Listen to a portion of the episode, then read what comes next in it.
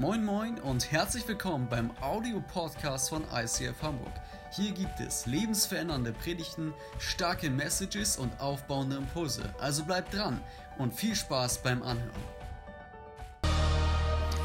Yes, ganz, ganz herzlich willkommen auch von meiner Seite. Schön, dass du zu Hause wieder dabei bist. Genauso wie natürlich herzlich willkommen auch an alle, die hier im Saal heute gemeinsam mit uns Kirche und vor allem Jesus feiern. Es ist so schön, euch zu sehen und ich freue mich maximal, dass wir gemeinsam in diese Predigtreihe Hashtag Jesus gehen dürfen. Und für Leute, die schon mehr als ein Jahr uns als Kirche kennen, die wissen, jedes Jahr um diese Jahreszeit machen wir die gleiche Predigtreihe. Gemeinsam mit vielen anderen ICF-Kirchen rund um diese wunderbare Welt. Und warum tun wir das?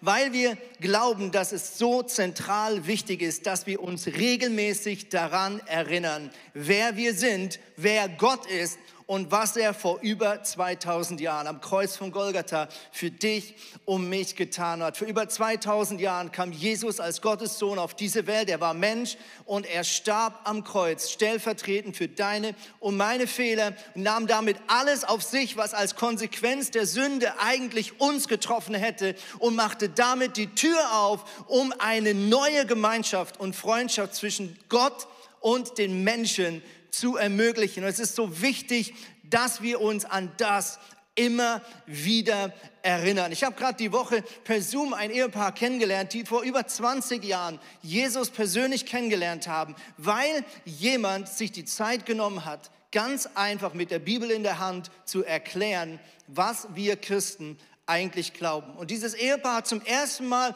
von Jesus gehört, von dem, was er am Kreuz getan hat. Und sie waren so berührt, dass sie gesagt haben, hey, wir wären blöd, wenn wir nicht einen Schritt auf dieses Angebot zumachen würden. Wenn es nur schon eine Restchance gibt, dass das wirklich wahr ist, dann sollten wir das ausprobieren. Und sie haben einen ersten Schritt in Form eines Gebets auf diesen Gott gewagt und sie haben erlebt, wie Schritt für Schritt ihr Leben komplett verändert wurde. Warum? Weil der allmächtige Gott in ihr Leben hineingetreten ist. Wir erinnern uns daran, was Jesus getan hat. Warum? Weil Jesus genau das uns als To-Do mit auf den Weg gegeben hat. Jesus feierte damals das Abendmahl zum allerersten Mal mit seinen Jüngern und er sagte, feiert dieses Mal immer wieder und denkt daran, was ich für euch getan habe, so oft ihr dieses Brot ist. Jesus sagte diese Worte an einem ganz besonderen Abend. Es war nicht nur der Abend, an dem sein Leid, sein Weg zum Kreuz begann, sondern es war gleichzeitig ein besonderer Abend im Kalender des jüdischen Volkes, nämlich der Abend, wo das Volk Israel jedes Jahr das Passamal miteinander feierte. Was ist das Passamal? Nichts anderes als die Erinnerung, dass das Volk Israel vor vielen, vielen Jahren aus der Knechtschaft und Gefangenschaft von Ägypten, von Gott und durch Gott befreit wurde. Und die Juden haben jedes Jahr um diese Jahreszeit dieses Fest gefeiert, um sich daran zu erinnern, Gott hat schon einmal eingegriffen in unsere Not. Gott hat schon einmal uns dort geholfen, wo wir uns selber nicht mehr helfen konnten. Und genau das haben die Juden an diesem Abend gefeiert. Und Jesus nahm das Brot, diesen Leib und zerbrach ihn. Das war eine Liturgie, die die Juden damals kannten aus diesem Fest. Und auch der Wein wurde an dem Abend getrunken als eine Erinnerung, dass damals ein Lamm geschlachtet wurde. Aber jetzt kommt die Überraschung. Jesus sagt plötzlich, das ist mein Leib wow, was hat er gerade gesagt? Das ist mein Leib, der zerbrochen wird. Das ist mein Blut, was vergossen wird. Und da spätestens werden die Jünger von Jesus wahrscheinlich die äh, Stirnrunzeln zusammengedrückt haben und gesagt, wow, hat er das gerade wirklich gesagt? Und Jesus deutet schon an, was in wenigen Stunden passieren wird, nämlich dass sein Körper zerbrochen wird, dass sein Blut vergossen werden muss. Er als der Einzige, der nie einen Fehler gemacht hat, um stellvertretend für dich und für mich zu sterben und wieder auferstehen. Ich möchte heute mit euch Bünde anschauen. Das Wort Bund ist vielleicht ein Wort, was wir nicht mehr so oft benutzen, aber Bünde im Alten Testament sind extrem wichtig und auch in der Geschichte des jüdischen Volkes. Und wir schauen heute den Bund an, den Gott mit Abraham geschlossen hat. Wer ist Abraham? Abraham ist der Vater des jüdischen Volkes. Aus ihm und seiner Frau entstand das jüdische Volk. Aber die Bibel sagt auch, er ist unser geistlicher Vater. Wir lesen das im Römerbrief. Hier schreibt Paulus Folgendes. Den habe ich übersprungen. Du darfst weitergehen, äh, ähm, liebes Multimedia-Team. Ja, Dankeschön. Damit ist Abraham der geistliche Vater all derer, die glauben, aber nicht beschnitten worden sind. Okay, wer ist hiermit gemeint? Alle die Menschen, die an Gott glauben, aber nicht zum jüdischen Volk gehören. Die Beschneidung war damals als öffentliche Zeichen, dass du ein Jude warst und damit zu Gottes Volk gehört hast. Sie werden von Gott wegen ihres Glaubens gerecht gesprochen. Und er ist auch der geistliche Vater all derer, die beschnitten worden sind. Mit anderen Worten, natürlich ist Abraham auch der geistliche Vater des jüdischen Volkes. Also die Bibel beschreibt Abraham als unseren Vater. Warum? Wir gehören zu den Kindern Abrahams. Kennt ihr immer noch das Lied? Vater Abraham hat viele Kinder. Viele Kinder hat Vater Abraham. Ich bin eins von ihnen und eins bist du. Ja, ihr dürft nicht singen. Preisen wir den Herrn. Danke, die letzte Zeile hatte ich wirklich nicht mehr im Kopf. Was kam denn jetzt? Da kam doch irgendein Schluss. Ja, und das Lied erinnert uns genau an die Tatsache, warum sind wir die Kinder von Abraham, obwohl wir nicht, die meisten wahrscheinlich hier drin und im Livestream, keine jüdischen Wurzeln haben. Warum? Weil er der Erste war, der maximal auf Gottes Versprechen und Zusage vertraut hat, der all sein Vertrauen nicht in seine eigenen Kräfte gesetzt hat, nicht in das, was er für Gott tun kann, sondern in das, was Gott für ihn getan hat. Und damit ist er der Vater. Er ist der Anfang des Glaubens. Und dieses Vertrauen in Gott, das ist das, was uns gerecht macht. Dass wir auf Jesus vertrauen und auf das, was er getan hat und nicht auf das, was wir getan haben. Was ist ein Bund? Ein Bund damals ist wahrscheinlich die höchste Form der Verbindlichkeit, die das jüdische Volk damals kannte. Also es ist maximal mehr als ein Freundschaftsversprechen, es ist maximal mehr als jetzt einfach ein Arbeitsvertrag oder ein Handelsvertrag, sondern es ist die maximale denkbare Form von Verbindlichkeit. Und die Juden damals haben gesagt, ein Bund kann man nicht brechen. Okay, der ist nicht mehr auflösbar. Das ist so ein bisschen wie Old Shatterhand und Winnetou mit der Blutsbruderschaft. Für die, die das gelesen haben früher. Ich habe das gelesen, als ich noch klein war. Und ich möchte mit euch einsteigen. Es war nämlich nicht der erste Bund, den Gott geschlossen hat. Der erste Bund, den wir lesen, ist ein Bund, den Gott mit der Menschheit schließt, mit Noah.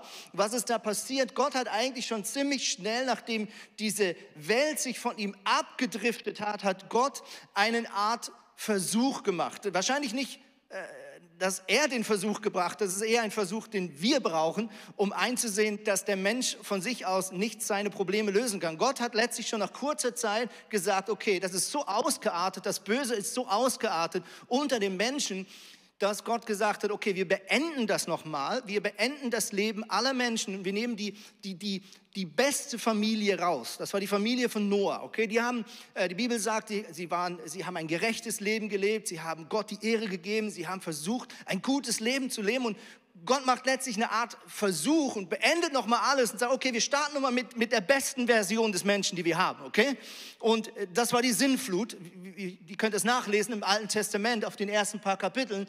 Und dann, als diese Sinnflut vorbei war, kommt Gott und er verspricht durch einen Regenbogen und sagt, hey, bis diese Zeit hier auf der Erde vorbei ist, werde ich nicht mehr aufhören, an euch festzuhalten und für euch zu sein. Gott entscheidet sozusagen und macht einen einseitigen Bund. Ich bin für euch und werde an euch festhalten, egal was die Menschheit daraus macht. Der zweite Bund ist der Bund von Abraham, den wir heute anschauen. Und Gott sagt, ich verspreche dir, dass ich dich segne. Ich verspreche dir, dass ich für dich bin. Ich lade dich ein zu einer Freundschaft, zu einem gemeinsamen Leben. Und alles, was du, Mose, machen musst, ist eigentlich genau das hier, diesen Daumen hochhalten. Du musst mir eigentlich nur sagen, ob du das willst oder nicht. Mehr kannst du nicht machen, tut mir leid. Aber was du machen kannst, Abraham, ist daran festhalten. Darauf vertrauen, dass ich meine Zusage einhalten werde. Der dritte Bund ist dann der Bund, den Gott mit dem Volk Israel schließt. Gott hat das Volk Israel aus der Gefangenschaft herausgebracht, führt es durch die Wüste nach Kanaan in dieses verheißene Land, was Gott reserviert hatte für das zukünftige Volk Israel. Und er macht einen Bund und sagt, ich gebe euch diese zehn Gebote als eine Art Faustregel, als eine Art Grundgesetz fürs zukünftige Leben. Und alles, was wir heute beschließen, ist, ich segne euch, ich werde euer Gott sein, ich werde unter euch Menschen wohnen und euer Job und euer Teil des Bundes ist, dass ihr diese zehn Gebote halten werdet. Und das Volk Israel hat mit den Füßen gestampft und gesagt, jawohl Gott, das werden wir tun. Auf jeden Fall kriegen wir hin. Verlass dich drauf. Und wir werden gleich sehen, was daraus passiert ist. Der letzte Bund ist der Bund, den Gott mit dem David ausmacht. König David äh, wird von Gott in einer besonderen Art und Weise berufen und gesegnet. Und Gott sagt, ich verspreche dir aus deiner Nachkommenschaft, aus deiner Familie, wird der Retter für alle Menschen kommen. Deine Königsherrschaft wird zum Segen nicht nur fürs Volk Israel werden, sondern eines Tages werden alle Völker gesegnet und gerettet werden. Und jetzt kommt die große Frage, hat irgendeiner dieser wunderbaren Menschen diesen Bund eingehalten? Hat Abraham es eingehalten? Hat das Volk Israel die zehn Gebote hingekriegt? Hat König David alles richtig gemacht? Die, die die Bibel gut kennen, wissen, alles andere ist wahr. Und genau deswegen haben wir das Kreuz hier in der Mitte. Warum? Weil das Kreuz nichts anderes ist als die Erfüllung all dieser Bünde.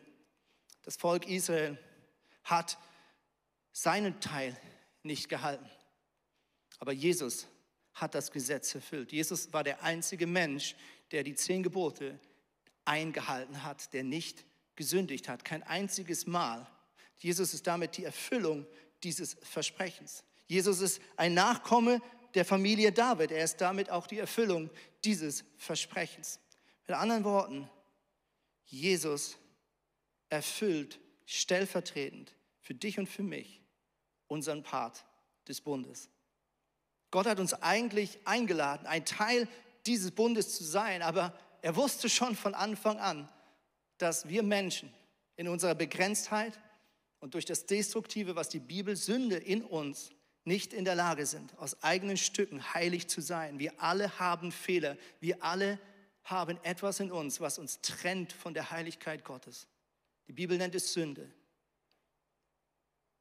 Und Jesus ist die Antwort. Jesus ist die Erfüllung all dieser Bünde. Jesus stellvertretend erfüllt den Vertrag, den wir nicht erfüllen konnten. Möchte jetzt mit euch ein bisschen kreativ genau das anschauen. Wie ist dieser Bund mit Abraham eigentlich genau abgelaufen? Wir brauchen dazu so ein bisschen kreative Musik. Die hatten damals schon Airplay und überall Boxen in der Gegend rumstehen. Deswegen hörst du jetzt Originalmusik von damals. Und dazu ähm, gehen wir rein. Hier siehst hier, Abraham ist gerade in seinem Zelt. Dieses Zelt ist so ein bisschen vielleicht ein Symbol für die Grenzen des menschlichen Denkens. Und es beginnt damit, dass die Bibel sagt, dass Gott Abraham aus dem Zelt herausrief. Mal schauen, ob da einer rauskommt. Abraham, komm mal raus aus deinem Zelt. Und Gott spricht zu Abraham die folgenden Schau Sätze. dir den Himmel an und versuche die Sterne zu zählen. Eins, zwei, drei, vier, fünf, sechs, sieben, acht, neun, zehn, elf, zwölf. Genau so werden deine Nachkommen sein. Unzählbar. Aber Herr, meine Frau und ich, wir können keine Kinder kriegen. Aber, aber ich will dein Versprechen ernst nehmen und all mein Vertrauen auf dich setzen. Abraham vertraute Gott trotz seiner inneren Widerstände. Und Gott sagt zu Abraham, Ich bin der Herr, der dich aus der Stadt Ur im Land der Chaldäer herausgeführt hat, um dir dieses Land hier zu geben. Herr, hilf mir. Woher soll ich wissen, dass du mir mal dieses Land geben wirst? Das ist eine gute Frage, Abraham. Und deswegen sagt Gott zu Abraham die folgenden Sätze. Abraham, bring mir eine dreijährige Kuh, bring mir eine dreijährige Ziege, einen dreijährigen Schafbock, eine Turteltaube und eine junge Taube, schneide sie mitten hindurch und lege die Hälften einander gegenüber. Und Abraham tut genau das. Er bringt hier, wir haben nur noch die Felle so als ein Rest. Und er schneidet all diese Opfertiere in zwei Hälften.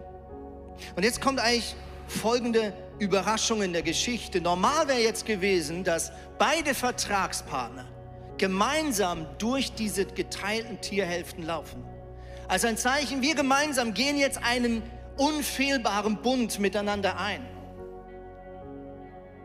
Aber stattdessen sagt Gott zu Abraham, Abraham, du ähm, wirst die nächsten paar Minuten leider nicht gebraucht. Du kannst dich hinlegen und du kannst in Ruhe schlafen. Das heißt weiter, Gott legte Abraham in einen tiefen Schlaf. Schlaf, Abraham, schlaf. Er war so tief, dass er sogar geschnarcht hat. Großartig.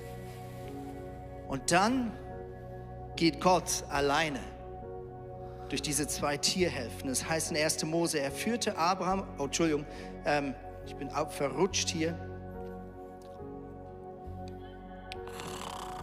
Danke, Abraham.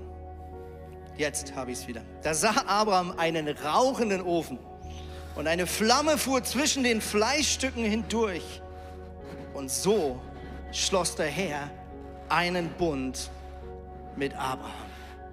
Herr, Herr, ich, ich, ich vertraue dir und ich will das tun, was du mir gesagt hast. Ja, mein Gott. Damit endet die Geschichte. Geben wir Abraham einen fetten Applaus. Danke, Abraham.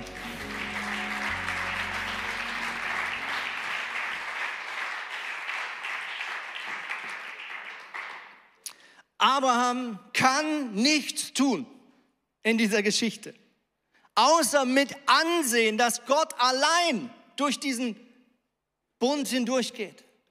Gott verzichtet darauf, sondern er sagt, das wird eh nicht funktionieren. Ich gehe selber alleine und erfülle beide Seiten des Bundes für dich. Jesus ist nichts anderes als die Erfüllung unseres Teils, stellvertretend. Und deswegen ist dieses Bild vom zerbrochenen, zerspaltenen Körper, dem vergossenen Blut so wichtig zu verstehen. Manchmal für heute klingt das für uns vielleicht alles ein bisschen komisch. Für die Menschen damals machte das maximal Sinn. Jesus ist stellvertretend das Opfer für dich. Jesus läuft stellvertretend durch diese zwei Tierhälften und erfüllt den Vertrag. Ich glaube, das Problem ist oft, dass wenn wir über Abraham und über all diese Männer und Frauen des Glaubens in der Bibel lesen, dass wir oft trotzdem dorthin zurückkommen, dass wir denken, ja, die waren schon echt krass. Also ich glaube, der Abraham, der war schon echt ein, ein guter Mensch. Ja? Und, und manchmal entsteht dann vielleicht doch ein Denken bei uns, auch durch den Vergleich, dass wir denken, ja, also wenn ich so wäre wie er, ja, wenn ich so wäre wie der Abraham, dann, dann würde Gott mich auch mehr segnen. Ja, es gibt so ein paar äh, vielleicht Schlagwörter, die wir mit Abraham in Verbindung bringen. Wir können die hier mal auf der äh, Fernsehen kurz anschauen. Meine, er war 100 Jahre alt und ist Vater geworden. Das ist ein, ein krasses Wunder. Gott hat ihm das versprochen.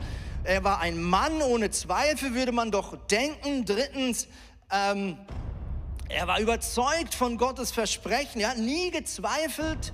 Er war ein unerschütterlicher Glaubensheld. Und eins haben wir, glaube ich, noch, oder?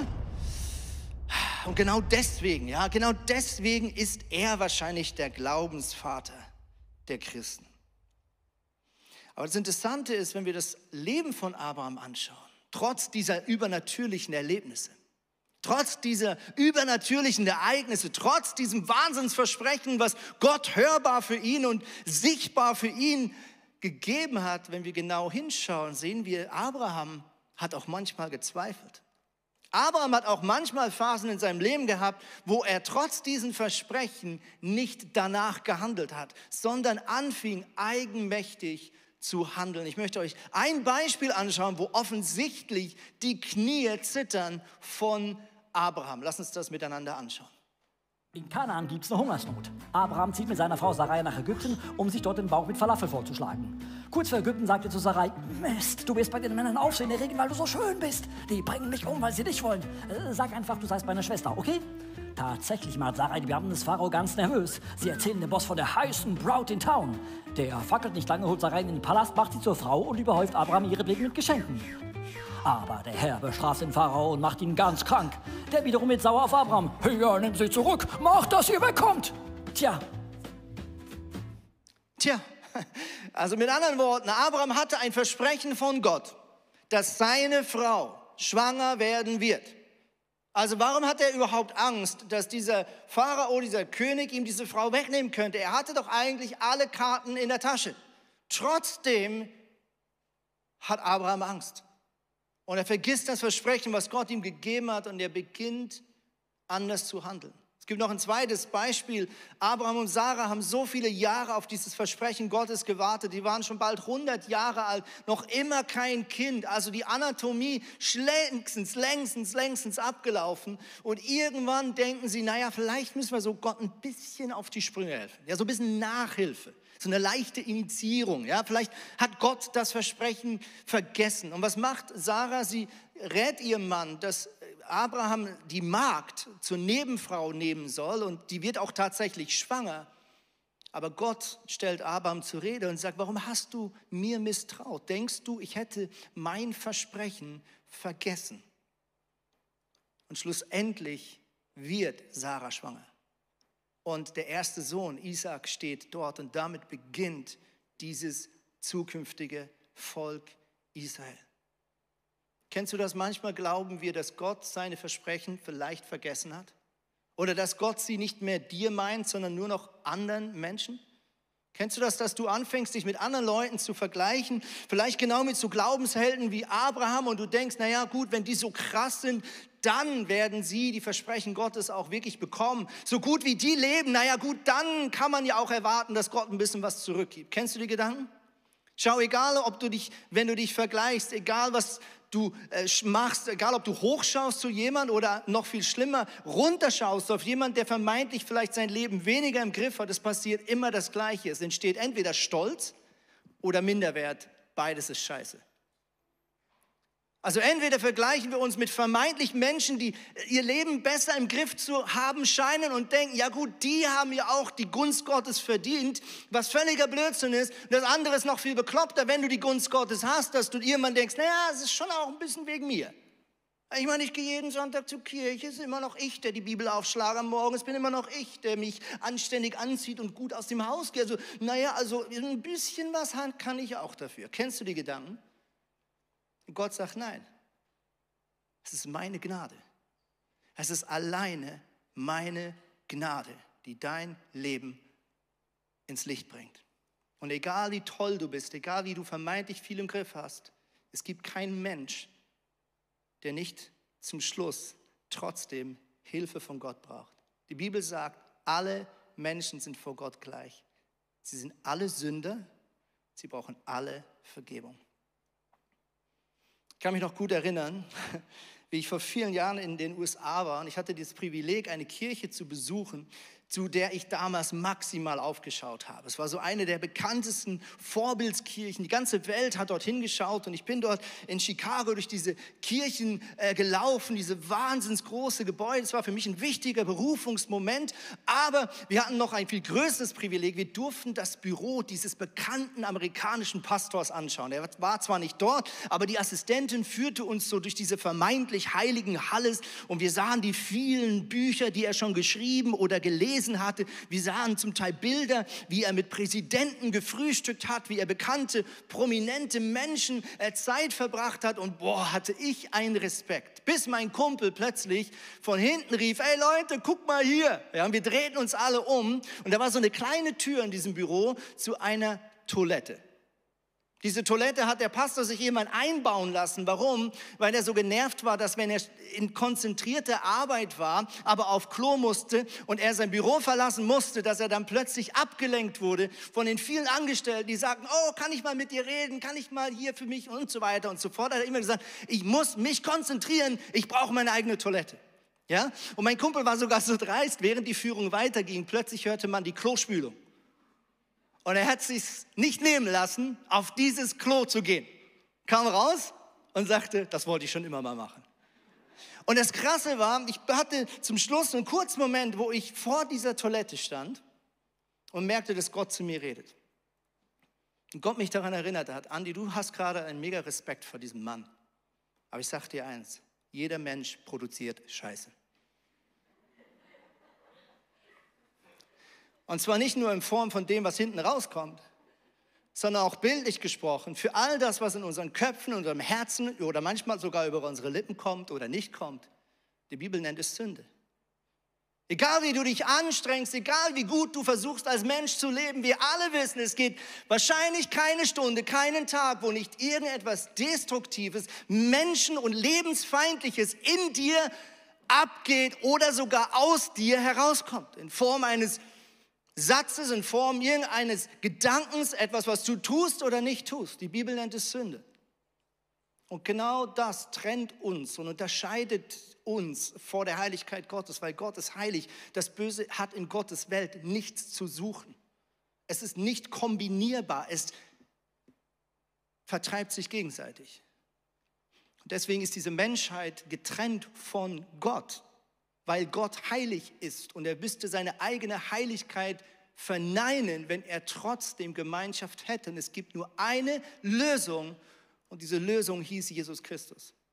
Nämlich, dass Gott selber als einziger, der ohne Sünde ist, stellvertretend das auf sich nimmt, was uns verbindet, nämlich wir müssen alle eines Tages sterben.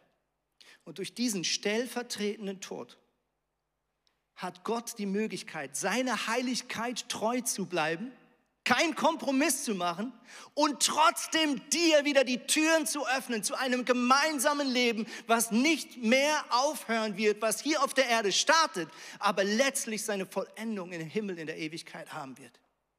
Und das, liebe Freunde, das ist alles, was wir Christen eigentlich glauben. Also wenn du selbst jemand bist, der im Livestream oder hier im Saal sagt, ich würde gerne mal verstehen, was Christen eigentlich ausmacht, dann ist es eigentlich nur das. Mehr haben wir nicht. Alles, was wir stolz drauf sind, ist eine Person. Jesus Christus. Christen heißt einfach nur, dass wir an Jesus Christus glauben. Christus heißt, dass wir glauben, dass Jesus der Retter ist. Der Retter ist. Und wenn du an Kirche denkst, wenn du an Christen denkst, das ist mein Gebet, dass wir eines Tages wieder ein Punkt sind, wo man nur an eine Sache denkt, wenn man Christen hört, nämlich an Christus.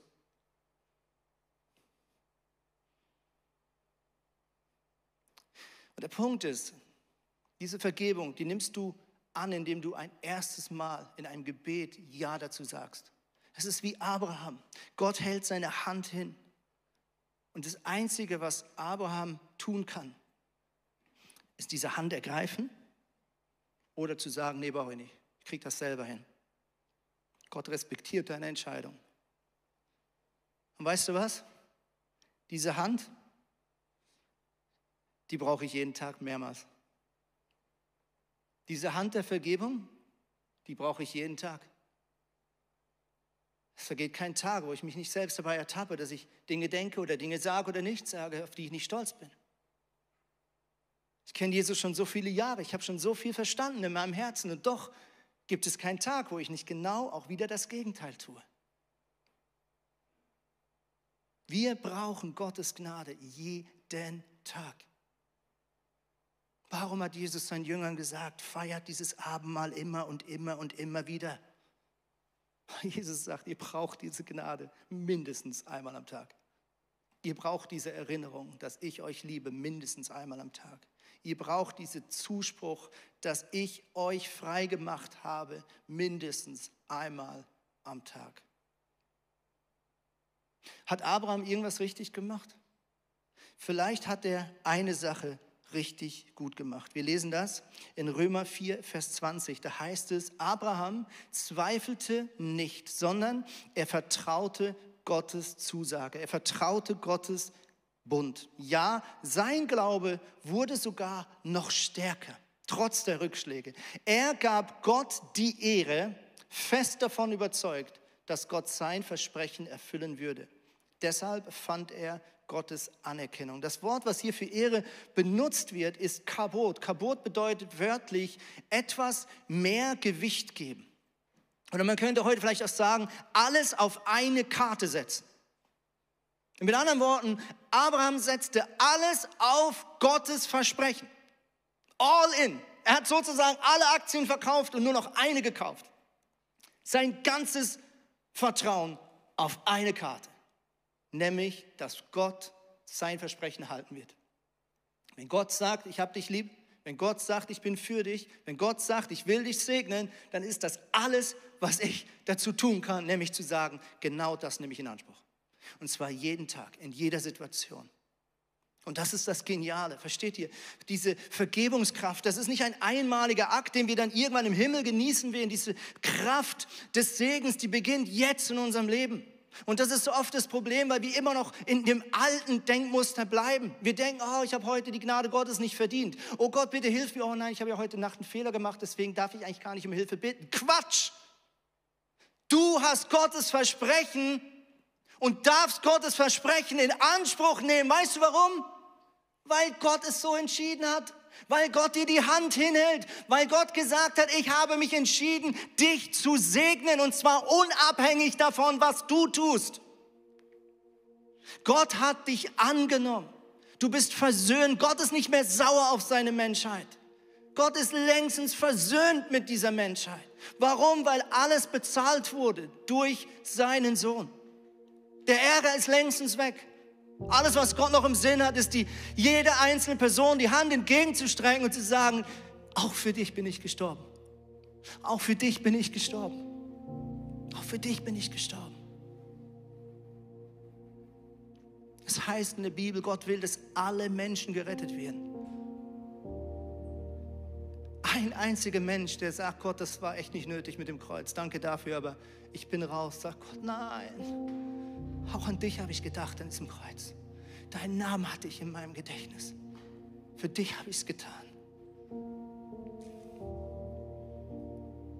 Hashtag Jesus bedeutet, dass wir als Kirche uns daran erinnern, wo wir waren, wer wir eigentlich wären ohne Jesus Christus. Und das Einzige, auf was wir Christen stolz sein können, ist Christus. Das ist unsere einzige Message. Das ist alles, was ich vorzeigen kann, ist Jesus. Und manchmal versucht uns der Teufel anzuklagen, unseren Gedanken, versucht uns daran zu erinnern, was wir falsch gemacht haben. Hey, erinnere den Teufel daran, was Jesus getan hat. Der Teufel sagt, du hast dieses oder jenes falsch gemacht, du sagst Jesus. Der Teufel sagt, du hast dieses oder jenes nicht getan, du sagst Jesus. Der Teufel sagt, ja, aber guck doch mal das und das und das, das hast du doch alles nicht verdient, du sagst Jesus. Jesus ist meine Aktie. Sorry. Steht mir zu. Gottes Segen steht dir zu. Gottes Versorgung steht dir zu. Gottes Gesundheit steht dir zu. Warum? Jesus. Jesus, Jeshua. Wenn dieser Name gehört wird in der unsichtbaren Welt, fängt alles an zu zittern. Fängt alles an zu zittern. Warum? Weil Jesus gesiegt hat. Jesus hat alles zurückgeholt, was der Teufel geklaut hat. Jesus. Alles, was wir haben. Und deswegen singen wir jeden Sonntag Worship-Lieder. Jeden Sonntag erinnern wir unser Herzen und die sichtbare und unsichtbare Welt daran. Jesus. Alles, was wir haben. Alles, was wir sind. Das Einzige, auf was wir stolz sind, ist unser Bräutigam, Jesus. Und wir sind seine Braut, so beschreibt es die Bibel. Die Band wird uns jetzt in eine Anbetungszeit hineinleiten. Und ich gebe dir so zwei, drei Minuten Zeit. Du kannst sitzen bleiben, du kannst aufstehen, egal ob zu Hause oder hier im Saal. Du kannst reflektieren und den Heiligen Geist vielleicht auch nochmal fragen, was er jetzt ganz besonders auf dem Herzen hat. Und anschließend möchte ich uns die Gelegenheit geben, ein Gebet zu sprechen, wo du ganz konkret diese Vergebung von Jesus Christus für dein Leben in Anspruch nimmst. Egal ob hier im Saal oder zu Hause oder vielleicht auch zeitversetzt im Podcast. Du hast heute die Möglichkeit, diesem Versprechen Gottes eine positive Antwort zu geben.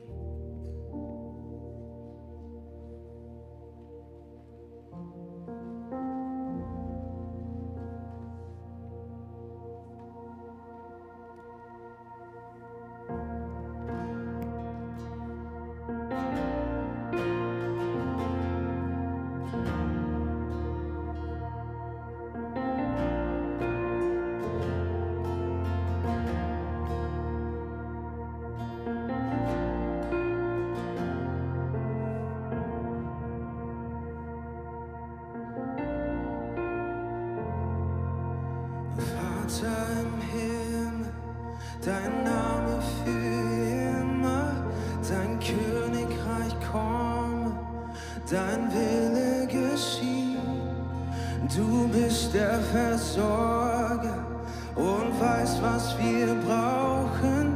Wir wollen vergeben, so wie du vergibst.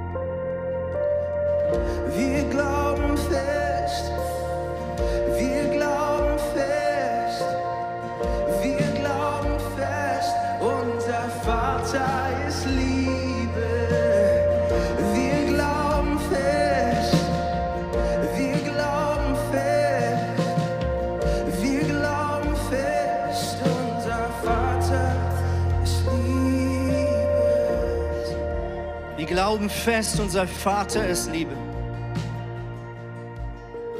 Was für ein kraftvoller Satz. Ich weiß nicht, was bisher dein Bild von Gott war. Ich wünsche mir so sehr, und es ist mein tiefes Gebet, dass Gott deine Herzensaugen öffnen darf und du sehen darfst, wer er ist. Er ist Liebe. Er ist die Liebe. Er ist all die positive Lebenskraft, von der wir etwas kennen. Von ihm kommt alles Leben. Er ist der Anfang und er ist das Ende. Aber etwas hört nie auf. Etwas kann man nicht stoppen. Das ist Gottes Liebe. Du kannst tun, was du willst. Du kannst deine Arme verschränken. Du kannst der schlimmste Mensch versuchen zu sein. Du kannst der beste Mensch versuchen zu sein. An Gottes Liebeslevel ändert sich nichts. Du kannst nichts tun, um Gott dazu zu bringen, dass er dich nur ein bisschen mehr oder weniger lieb hat. Er ist die Liebe. Er ist die vollendete Liebe. Er ist das unerschütterliche, unauslöschbare Maße von Liebe. Es gibt keine Worte, die ich hier oben je finden könnte, die Gott beschreiben.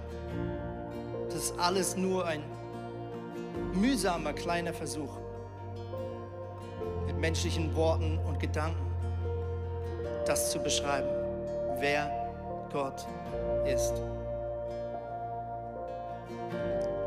Hey, vielleicht ist es jetzt an der Zeit, dass du genau diesem Gott eine Antwort gibst, egal ob zu Hause oder hier im Saal.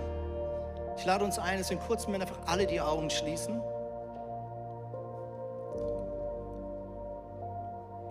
Und ich möchte ganz konkret fragen, ob es heute hier Leute gibt, die sagen, ich möchte diese Liebesbeziehung in meinem Leben haben. Ich brauche diese Vergebung. Und während, wenn du das bist, egal ob im Livestream oder hier im Saal, dann lade ich dich ein, während alle die Augen geschlossen haben, dass du Gott ein Zeichen gibst, deine Hand emporstreckst. Es ist eine Möglichkeit für dich, einfach Gott zu sagen, hey, hier, hier, ich, ich will dich. Ich bete mit. Ich lade dich ein, deine Hand zu heben, wenn du das möchtest.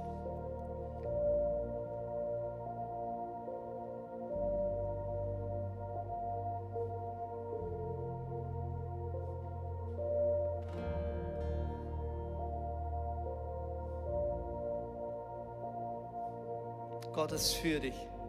Wer könnte gegen dich sein, wenn du ihn auf deiner Seite hast? Ich möchte mit dir ein Gebet beten. Es ist ein einfaches Gebet, wo du diese Vergebungs-, diese Liebeskraft für dein Leben in Anspruch nimmst. Wenn du das möchtest, zu Hause oder hier im Saal, bete einfach die folgenden Worte nach. Jesus, ich danke dir für mein einmaliges Leben. Es tut mir leid, wo ich Sachen falsch gemacht habe. Bitte vergib mir meine Fehler und Sünden. Gott, ich lade dich ein, in mein Leben zu kommen. Bitte leite und führe mich und nimm mir meine Ängste. Und von heute an lasse ich dich nie mehr los, wissend, dass du es bist, Jesus, der mich nie losgelassen hat. Amen. Und Jesus, ich bitte dich auch für uns als ganze Kirche, als die, die schon deine Kinder sind, Vater, dass du uns deine Liebe neu zeigen darfst, Jesus. Jesus, weder Stolz noch Minderwert machen in deiner Liebe noch irgendeinen Sinn. Weder sich selbst auf die Schulter klopfen noch sich selbst geißeln macht in deiner Liebe noch irgendeinen Sinn. Jesus, ich bitte dich, dass du alles tust, was du tun kannst, dass unser Herz weich bleibt, Jesus. Vater, wir wollen alles tun, was wir tun können, dass unser Herz weich bleibt. Stolz und Religiosität haben in dieser Kirche nichts zu suchen im Namen von Jesus Christus. Sie haben nichts zu suchen in unserem Leben, weder Überheblichkeit noch Minderwert. Allein deine Gnade, Jesus Christus. Auf das sind wir stolz. Dessen rühmen wir uns, wie Paulus sagt. Deswegen singen wir diese Worship-Lieder. Deswegen sind wir begeistert vom Leben, weil du so gut bist, Jesus. Amen, Amen.